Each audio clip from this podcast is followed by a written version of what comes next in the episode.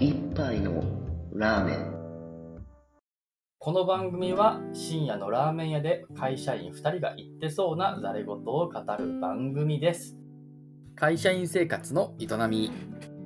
会社員2人が普段の生活をエンジョイさせる試行錯誤を話すコーナーです。ジャンルは仕事から趣味までその日の話の転がり具合で決まります。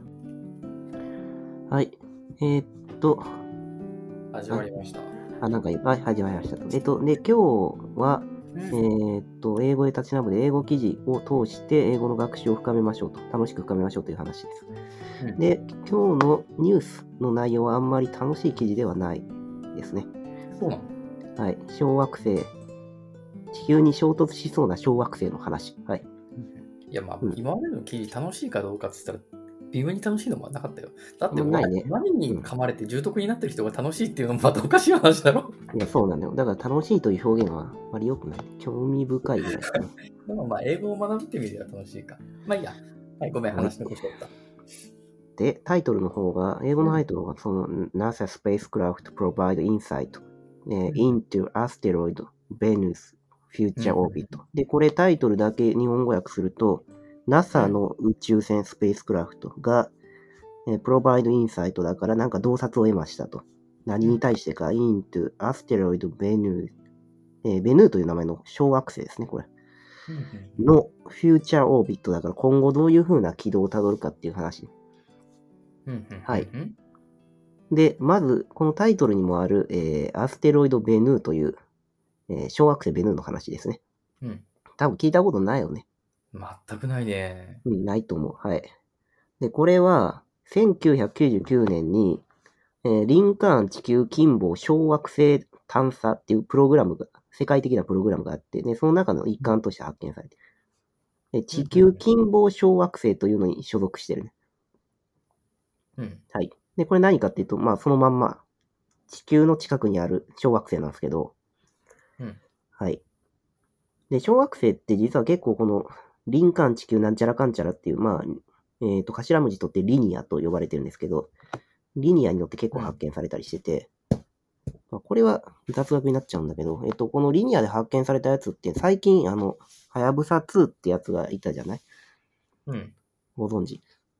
なんか、帰還して、はい。見出しで、記事の見出しで見たぐらいだけど、うん、知ってる。そうね、あの、はやぶさ2っていうのが、あの、探査してた惑星も実はこのリニアによって発見されてた、うあの、小惑星の一つなのね。で、途中で、えーっとですね、日本が調査を、探査をしますと言い出したときに、えっと、リュウグウという名前を、命名権を手に入れたんですね。うん、うん、うん。はいうんあ本当はもっと味気ない惑星の名前がついてたね。まあ、それは置いといてですね。まあ、そそれぐらいね、あの、国際的に小惑星発見したら言ったら大体このリニアから出てたりすることが多いと。はあ、北さん何でも知ってんな。いや、調べたよ。調べたんですよこの話は全然ニュースにはあまり書いてないですね。はい。面白いな。へうん。いや、この辺結構面白くて、で、もう一つ、その、発見する国際プロジェクトっていうのもあるんだけど、もう一つ、結構中二病な名前のやつがあって、ディープスペースネットワークっていうのがあるのうん。で、これ何かっていうと、これは外宇宙の木星よりも向こう側にある、えっ、と、探査機、外宇宙を探査する、えっ、と、宇宙探査機の通信ネットワークの略称、総称らしいのね。うんうん。で、今回もまあ、これを使うて、その小惑星ベヌの話っていうのは詳しく分かったのね。うんうん。はい。で、えっと、ちなみに小惑星ベヌっていうのは大体平均の直径、あの、円形じゃないんで何とも言えないんですけど、平均の直径が大体560メートルということが分かってます。ちっちゃくない？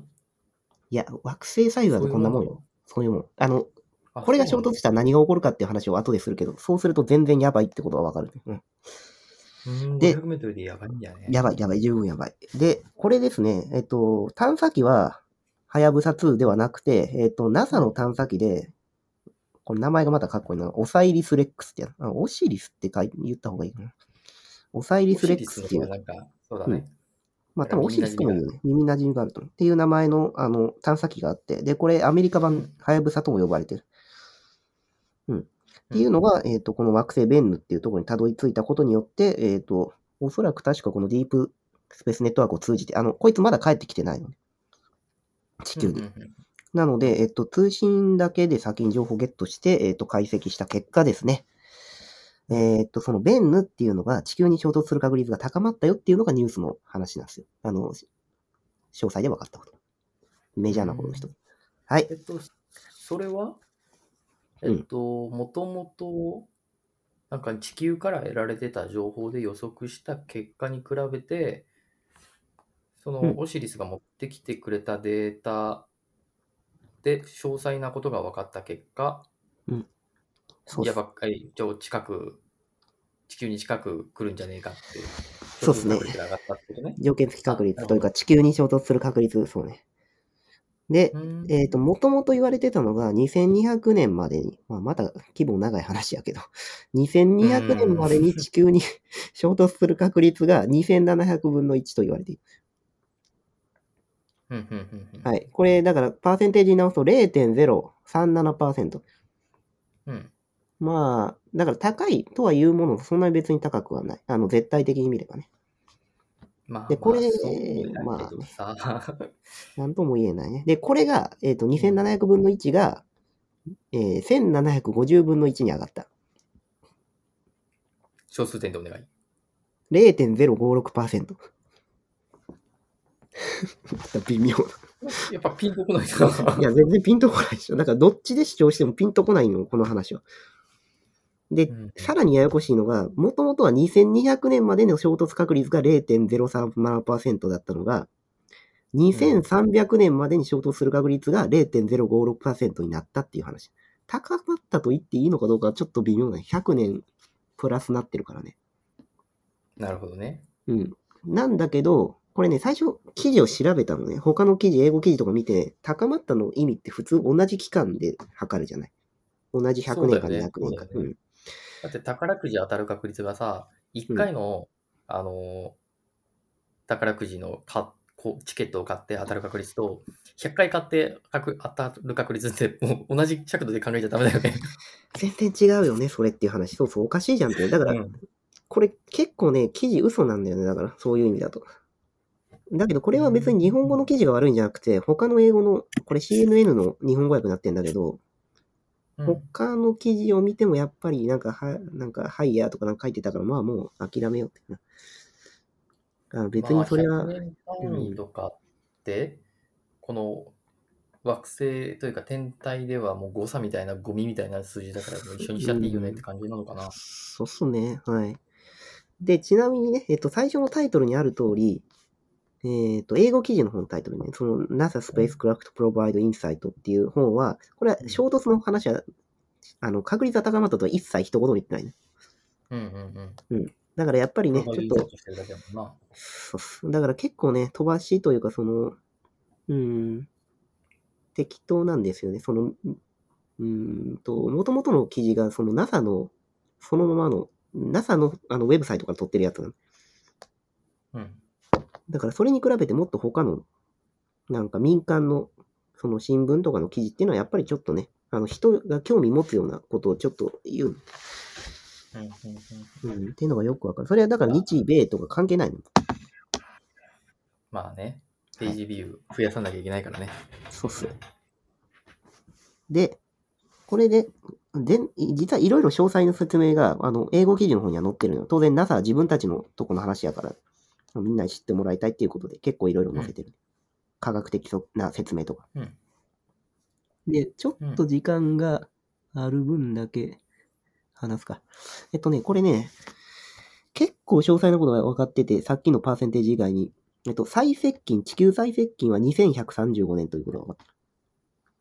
うんうん。で、これどれぐらい接近するのかっていうと、月と地球の半分ぐらいのところに来るって言ってる。おお、結構そう言われるとやばい感じがするな。やばいっしょ。うん。だけど、この時はまだ衝突しないらしいの。うんうん。で、もっとやばいところが、2182年、そっから50年後ぐらいうん。の9月4日。これが X で。で、この日が衝突する一番確率が高くて、2700分の1で。うんまあ0.037%なんだけど、えっと、これ、この日が X デーなの。はい。みたいなとこまで分かってる。でうん、面白いのが、2135年はじゃあ何なのっていうと、これ、えっ、と、2182年に衝突が起きるかどうかっていうところの予測精度の鍵を握っているところの、あの、ポイントになってくる、ね。うん。マイルストーンになっている。うんどういうことかっていうと、地球に接近することによって、地球の重力で小と小惑星が影響を受けて軌道変化させるわけ。で、それを読めない。えーで、他にも、その太陽の重力とか、で、あとね、うん、なんだっけ。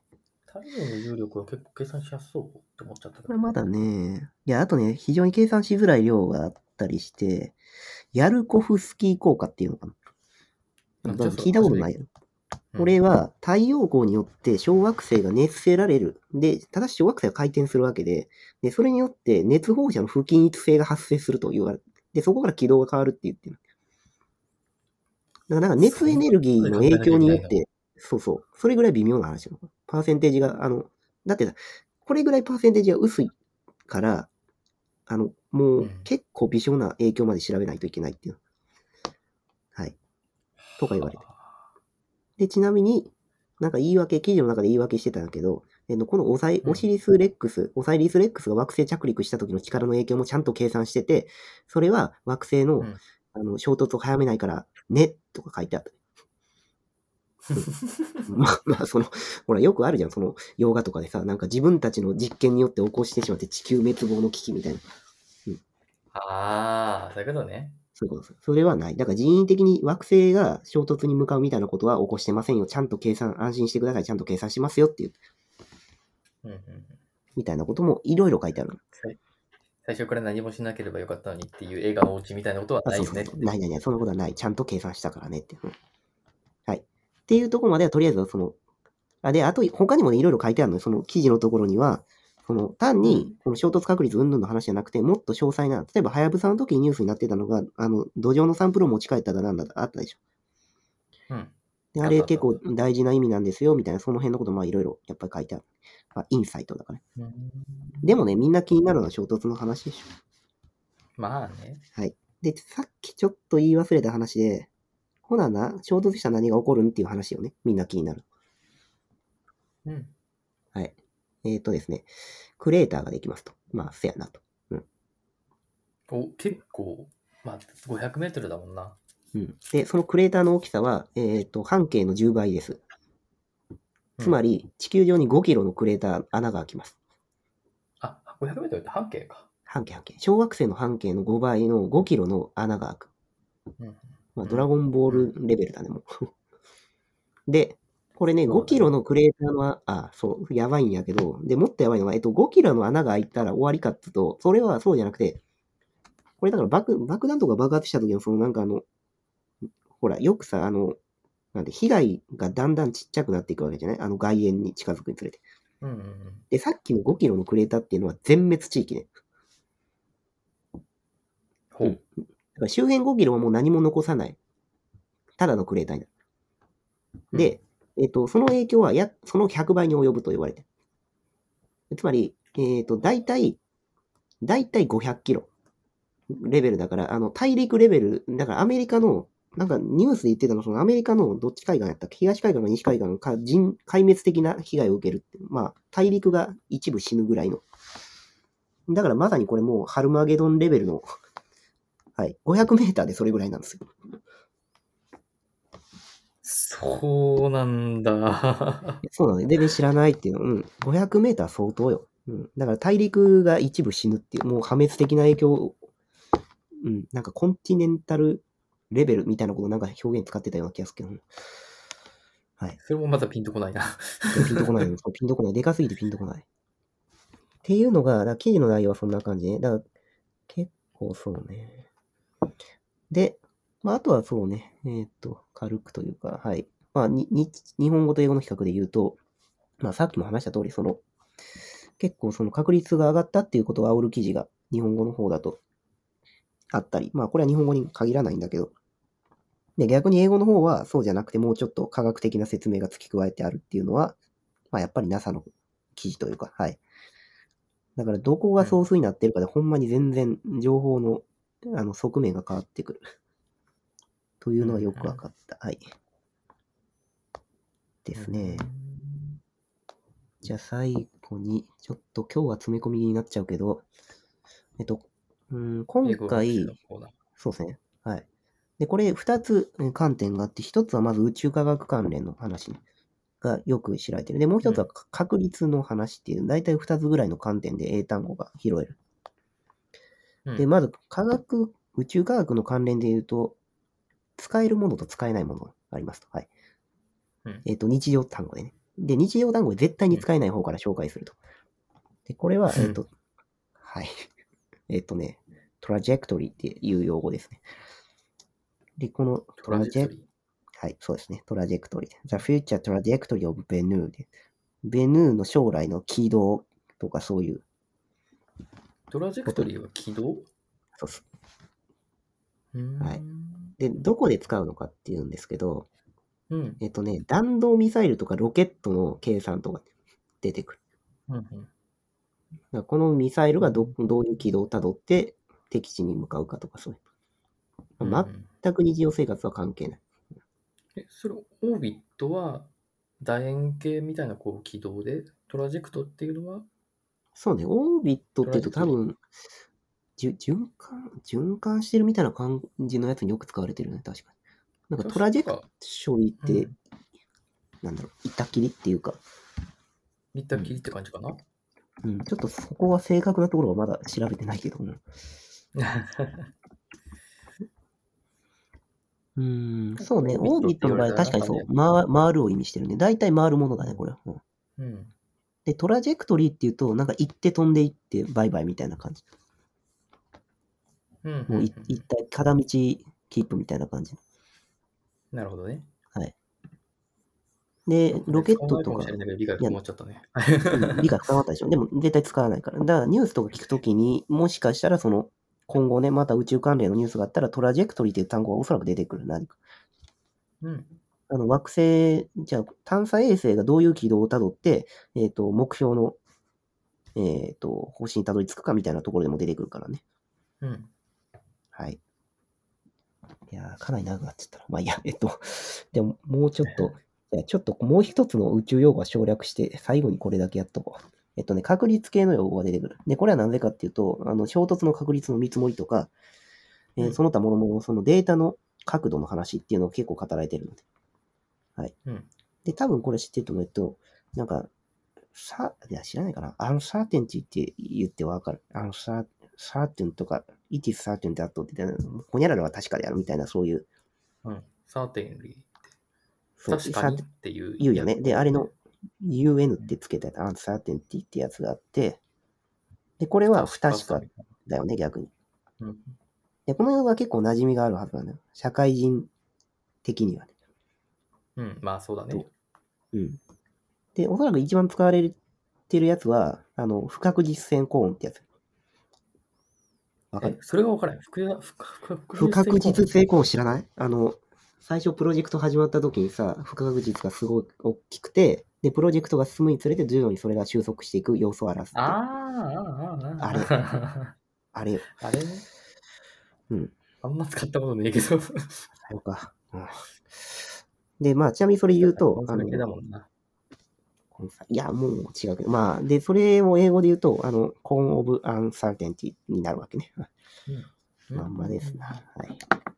こっちのサアンサーテンティの方は使われてる。で、ちなみに文章の中だと、不確実性がちっちゃくなったとかいうときには、あの、significantly shrink uncertainties みたいな感じ。シュリンクするっていうのは日本語でも確かにカタカナ英語で使われることある。それは使うね。使うね。カタカナ英語ですら使うね。だからこの二つのセット、だから shrink uncertainties っていう、これで、あの、より正確になったよって。うん、うん、うんうん。はい。で今日ちょっと長めになっちゃいましたけど、大体そんな感じですね。はい、楽しいね。面白いね、こういうのって。あの結構省略したから、俺まだ多分語るやつあったけど、それ削ったから。